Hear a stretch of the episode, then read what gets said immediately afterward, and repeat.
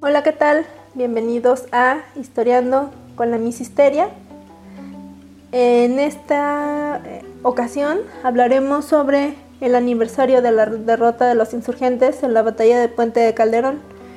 Este acontecimiento es uno de los principales en el contexto de la guerra de independencia de México. Es un acontecimiento histórico que muy pocas personas conocen, ya que no se le da tanta relevancia a nivel nacional como otros acontecimientos, como la toma de la Lóndiga de Granaditas eh, en Guanajuato o la batalla del Monte de las Cruces en el Estado de México y en fin, infinidad de, de acontecimientos. Y bueno, vamos a hablar sobre algunos datos importantes sobre este suceso. Primeramente será importante mencionar que el puente de Calderón se ubica cerca del municipio de Zapotlanejo, en el estado de Jalisco, aproximadamente a unos 17 kilómetros de la ciudad de Guadalajara. Y bueno, este acontecimiento se lleva a cabo el 17 de enero de 1811. Vamos a contar que en este acontecimiento pues participa como, como algunos saben pues el padre de, la patria, Miguel Hidalgo y Costilla, y bueno, al frente de las, de las tropas insurgentes, eh, llega a la ciudad de, Guadalajara y es recibido con mucha algarabía, es eh, recibido por las autoridades de la ciudad. Primero llega a Guadalajara para eh, realizar una serie de actividades que serían importantes y que marcarían al ejército insurgente. Bueno, una de ellas pues es em, esta publicación y elaboración de El Despertador Americano, este diario insurgente en el que estas personas plasmaban sus principales ideas, sus planes, proyectaban sus manifiestos y todo lo que querían comunicarle al pueblo de México mediante este diario. Y bueno, también se realizaría lo que se conoce como la evolución de la esclavitud, ya eh, realizado oficialmente por Miguel Hidalgo y por las cabezas de este movimiento que, que entonces llevarían a cabo todas estas acciones que serían importantes para los sucesos posteriores dentro de la lucha por la independencia. De una vez llevadas a cabo estas acciones, pues obviamente el ejército realista empezó a movilizarse, ya que em, los insurgentes habían tomado ya algunas plazas importantes dentro del país y pues Guadalajara no era la excepción. Entonces lo, siguiente que pensó el ejército realista pues fue movilizarse hacia esta, esta ciudad. Y pues obviamente el ejército insurgente también eh, estaba al tanto de que próximamente estaría ahí el general Félix María Calleja, otro de los personajes importantes que eh, movilizaría sus tropas para llegar a Guadalajara por los principales caminos, por, por el camino real, para eh, derrotar a los insurgentes y tomar nuevamente esta plaza. Entonces, bueno, ahora le tocaría al ejército insurgente eh, prepararse para la guerra, prepararse para cerrarle el paso al ejército realista y bueno, eh, uno de los, más bien el lugar que seleccionan para llevar a cabo esta, esta lucha y tratar de detener a los realistas pues es justamente en el puente de Calderón. Es este, es este lugar que por sus características geográficas es elegido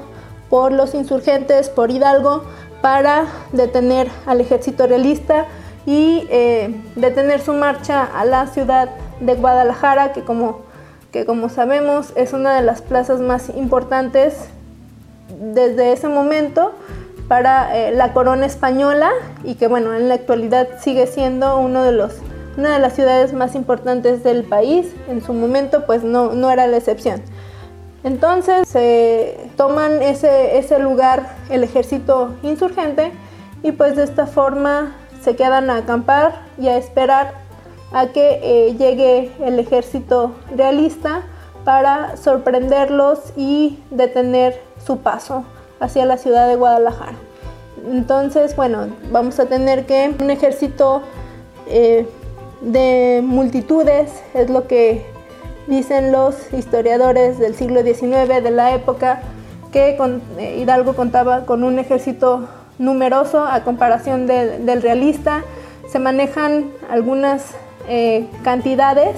pero bueno, dejemos simplemente con que Hidalgo contaba con grandes cantidades de personas, con la muchedumbre que si bien había participado en los acontecimientos de eh, la Lóndiga de Granaditas en Guanajuato, bueno, también ese, ese mismo ejército de gente pues que, no estaba todavía preparada al 100 en, tácticas de guerra como lo estaba el ejército realista, que si bien no tenía el mejor armamento, que, mucho de, este armamento que utilizaba el ejército realista, pues era reutilizado por, ellos. De los mismos españoles, eh, lo fundían y lo reutilizaban estas, estos cañones, estas armas, pues no estaban al 100% y era el armamento con el que contaba el ejército insurgente, además de, como, como repito, no tener una buena preparación estratégica en conocimiento militar, en conocimiento de batalla, como sí lo tenía el ejército realista, que comandado por el general Félix María Calleja, contaba con un ejército mucho menos numeroso que el insurgente, que tenía más preparación de guerra. Recordemos que España ya se había preparado, por así decirlo, fogueado, más bien, ya se había fogueado con eh, otros ejércitos de, Europa, sus, sus, generales, tal vez ya habían tenido alguna experiencia en, en la guerra contra las potencias, alguna potencia europea. Entonces, pues sencillamente ellos venían mucho mejor equipados en armamento y en preparación eh, de tácticas de guerra. Entonces, pues bueno, se iba a dar este enfrentamiento en el, puente de Calderón, que era un cruce, un cruce obligado por, como camino real para llegar a la ciudad de Guadalajara y que comunicaba a muchos otros puntos importantes como era el, puerto de Manzanillo. Después de que, de que se encuentran estos, estos, estos dos ejércitos y ya se había programado la lucha, ese 17 de enero de 1811. Finalmente, después de, algunas horas de lucha, pues es derrotado el ejército insurgente y es apresado Hidalgo para posteriormente eh, dirigirlo hacia la ciudad de Chihuahua, donde sería ejecutado por sus cargos eh, criminales hacia la corona española, junto con las demás cabezas del movimiento insurgente de la guerra de independencia en México, como Allende, Aldama, y bueno, posteriormente serían apresados pues otras, otras cabezas militares del ejército insurgente, pero bien, este acontecimiento fue un golpe terrible para la insurgencia, para la insurrección, para el ánimo de muchos eh, participantes dentro de, dentro de la guerra del, lado insurgente, para los jefes militares que todavía había algunos por, la, por el país. Bueno, sin duda este acontecimiento marcaría el rumbo de, la guerra de independencia en México. En particular este acontecimiento a mí me, me interesó por este primer acercamiento que tuve cuando estaba en, secundaria y cuando estábamos estudiando sobre la guerra de independencia de México, pero más en particular del estado de Jalisco, pues no se brindaban mucha información sobre, sobre, este, sobre este suceso, como sí lo hacían con otros acontecimientos importantes de la guerra que ya los, ya los he mencionado. Y bueno, de ahí surge mi, mi curiosidad por conocer más sobre este acontecimiento. Posteriormente empiezo a indagar en documentos históricos, en archivos, en bibliografía, en documentos facsimilares, pero principalmente en el mapa, en este mapa que se, se ve en muchas referencias cuando se cuenta sobre este acontecimiento, en muchos libros, en los libros de, de historia de México, se nos muestra el mapa. Pues bueno, yo, yo quería saber más acerca de este acontecimiento y no solamente quedarme con los datos que venían en el libro, sino también acercarme un poco más a la estructura, a las líneas, a, los, a la simbología del mapa. Y bueno, es, es como posteriormente, junto con historiadores, junto con geógrafos, se hace una revisión del terreno y se encuentra que eh, las características geográficas del terreno no coinciden con la simbología del mapa. Si bien este señalamiento se había hecho anteriormente por algunos historiadores como Alma Rosa Bárcenas y otros muchos historiadores, se sigue manejando y se sigue mostrando el mapa simplemente en los libros de historia como real y no se le cuestiona su veracidad. Entonces, pues bueno, ya con, con fuentes de información, haciendo un análisis más exacto, más preciso, es como, como se puede indagar más acerca, acerca de estos acontecimientos, de este acontecimiento, sobre todo que fue la batalla del puente de Calderón. Bueno, vamos a tener que algunas fuentes importantes que vale la pena retomarlas y que eh, arrojaron a la luz mucho más datos. Fueron la historia de México de Lucas Alamán, las publicaciones de Alma Rosa Bárcenas, textos de Carlos María de Bustamante, eh, de Luis Pérez Verdía, de, de muchos historiadores que han realizado sus interpretaciones sobre este acontecimiento y que bueno, uno de los principales, una de las principales fuentes que me di a la tarea de investigar fue en el archivo de la Biblioteca Pública del Estado de Jalisco. En esta biblioteca podemos encontrar en el ramo criminal algunos casos de eh, presos que se que apresaron durante esta batalla y que eh, ellos al estar rindiendo su declaración, argumentan que pues ellos pasaban simplemente por el lugar porque iban a visitar algún pariente o porque simplemente salieron a caminar y que los había apresado el ejército realista eh, y pues que ellos habían corrido con esa mala suerte pero que realmente no pertenecían al ejército insurgente, obviamente pues tratando de, alegar que, que ellos eran inocentes del crimen que se les imputaba, pero realmente estas, estos casos del ramo criminal son interesantes porque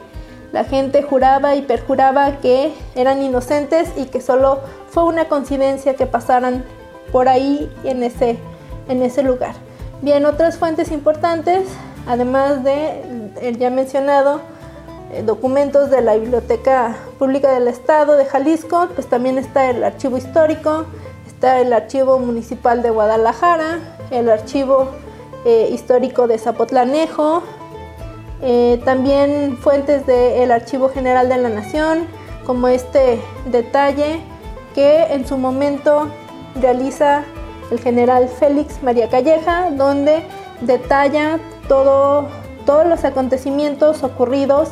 al rey de España, a la corona, sobre la batalla de Puente de Calderón. Y obviamente en este documento va a dar parte eh, de los acontecimientos de guerra y cómo su victoria fue aplastante contra el ejército insurgente. Si bien eh, realmente sí, sí fue avasallador el triunfo del ejército realista, pues siempre se va a tratar de ensalzar mucho más el acontecimiento de lo que realmente de lo que realmente fue sí siempre se va a tratar de plasmar como que somos lo máximo y, que el acontecimiento había salido exactamente como lo planeó. Es en este detalle, es en esta parte de guerra donde se localiza el mapa que muchos historiadores han utilizado para hacer sus eh, crónicas, sus revisiones sobre el acontecimiento, sus investigaciones y que, eh, bueno, ha pasado a través del tiempo y que muchos, sin embargo, no han realizado un trabajo de campo en el que se pueda verificar que exactamente la simbología del mapa cumpla con lo que eh, se está se observa físicamente en, en, el terreno, en el área